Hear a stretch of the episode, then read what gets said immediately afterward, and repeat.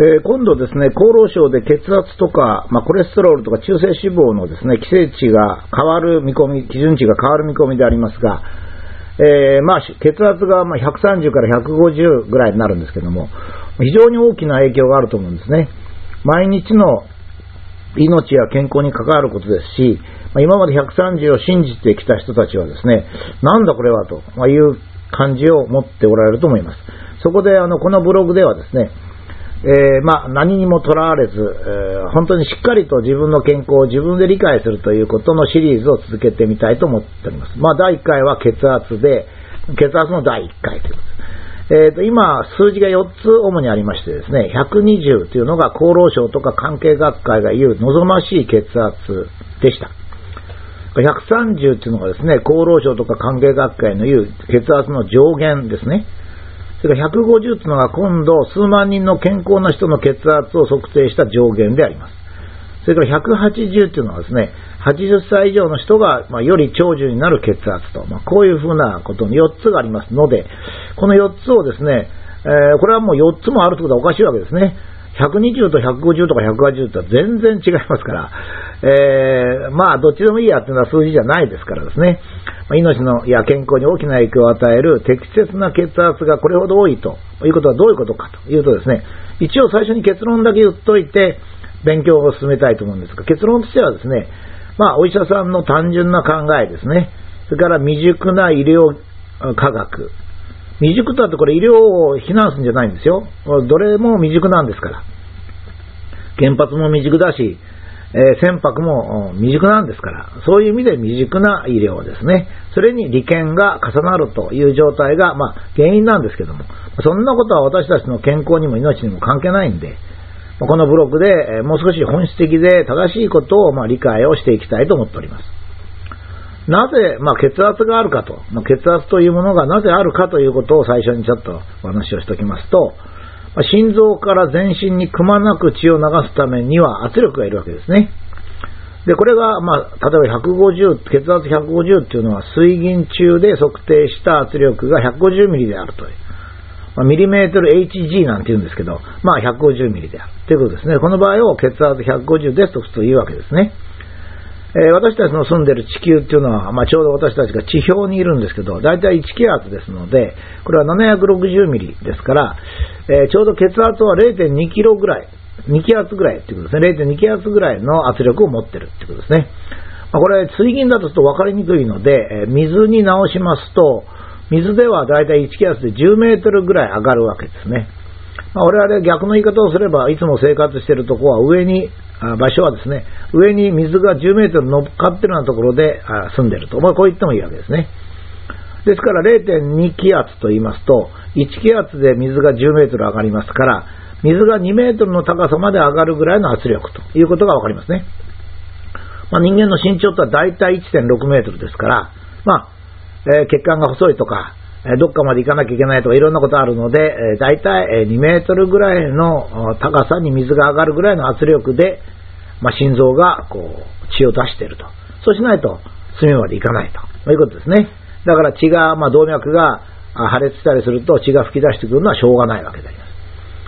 す。で、これなんでそんな危ないことしてるのって言ったら、圧力がないと人の体にくまなく血がいかないわけですね。ですからまあ、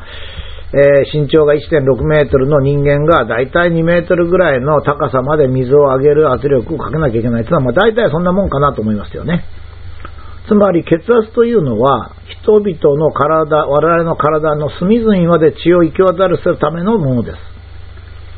血圧が下がりますと当然したがって血の巡りが悪くなるわけですね。で、血の巡りが悪いというのは非常に健康に悪いわけですよ。特に昔は薬がありませんでしたから、薬は頼りにならないので、自分の血液の流れを良くして病気を治すっていうのが、まあ、一般的だったわけですね。そこで、まあ、なんでかって言いますと、例えば血液の中には鉄分があり、まあ、皆さん知ってるよ。それから酸素を運び、栄養素を運び、白血球のような敵を敵を倒すものがあり、免疫力をつけ、まあ、あの、その、それからもう一つは、まあ、血が漏れ出すと液体だからどんどん漏れて困るので、血を漏らさないように固まらせる成分なんかがあって、まあ、これらで人間が健康に過ごしていくために、どうしても血が必要だと、こういうことになるわけですね。したがってその血の流れを良くするためにお風呂に入ったり、足を温めたり、マッサージをしたり、暖かいところにいたり、日光浴をするというようなことが、まあ、あ昔から治療として行われるわけです。まあ、現在でも、温めるということが免疫力を上げて感染症を防止するということで、あまり冷や体冷やしちゃダメよとこう言われるわけですね。まあ、つまり、血は万能の薬なわけであります。まあ、この血の殺菌力とかですね、まあ、殺菌力つったって、まあ、いわゆる直接的に細菌を殺すんじゃなくて、白血球なんかがやるわけですが、それから栄養を運ぶ力。例えば、血の巡りが悪くなると、あの皮膚の表面なんかがすぐ赤切れになったりですね、それから、なんか変な、このカビとかそういうのが生えたりするわけですよね。まあ、本当にあの血が一時も切れるっていうことは非常に、え、健康に打撃になるわけですね。だから心臓から遠くてどうしても血の巡りが悪くなりがちな足の指などが、まあ、ちょっとした病気なんかで腐ったりするわけですね。壊死したりするんですが、これも、ま血の巡りの問題の一つですね。それから足の方もそうですが、頭もそうですね。頭はまあ心臓に近いんですが、それでも頭を働かせるってことは全身に巡る血の4分の1も頭に使えますからね。3分の1から4分の1ですね。だからぼーっとしないためには、まあ、血をどんどん頭に回さなきゃいけないと。まあ、ご飯を食べれば、今度は胃腸をどんどん動かさなきゃいけないから、また血をそっちにどんどん回すと、まあ、いうような風になってですね、まあ、本当に、あの、血を送る心臓というのはですね、血液を送る心臓は一瞬でも止まってはダメだと。そういうぐらいですね、えー、大事なわけですね。で、まず第1回はですね、あの、もし、えー、その、この、これはものすごく大切なことなので、よく、その、血が流らなきゃいけないんだっていう、そのために圧力が必要なんだと、こういうことになるわけですね。だからお風呂に入るんだ。もしくはマッサージをするんだと。こういうことですから、血圧は高い方が健康なんです。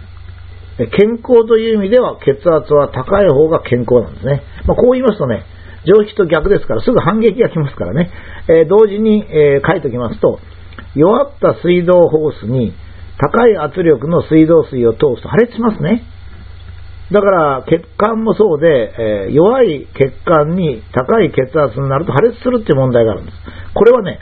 ちょっと変なんですけど、健康の問題よりかむしろ命の問題なんですね。だからまあ、もちろん健康と命って一緒ですけど、あの非常にわかりやすく言えば、血圧は高い方が健康になるんです。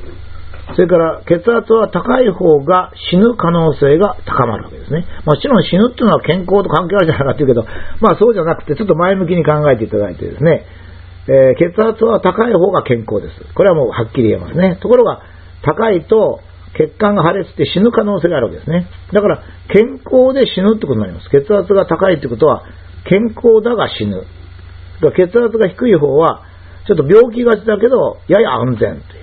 そういう関係になっているということですね。これがあの、まあ、一番最初に聞きました、書きました血圧が120から180ぐらいでこう、いい血圧というのが、なんだかよくわからないというものの原因になっているわけです。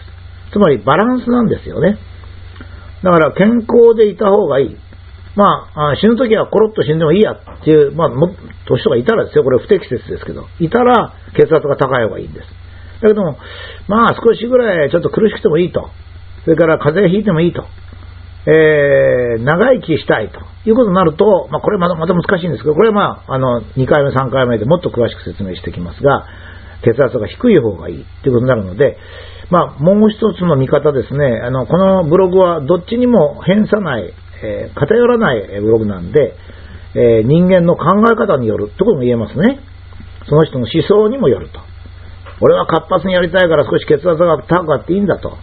時にまあ、血圧が、血管が破れたら死んでもいいなんていう人もいるかもしれないし、まあ、あまり良くないですよ。それから、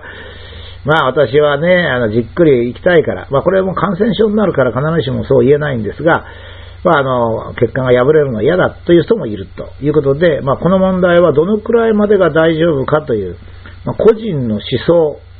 それからバランス感覚ということなので、数字がいっぱいあると。まあこういうことですね。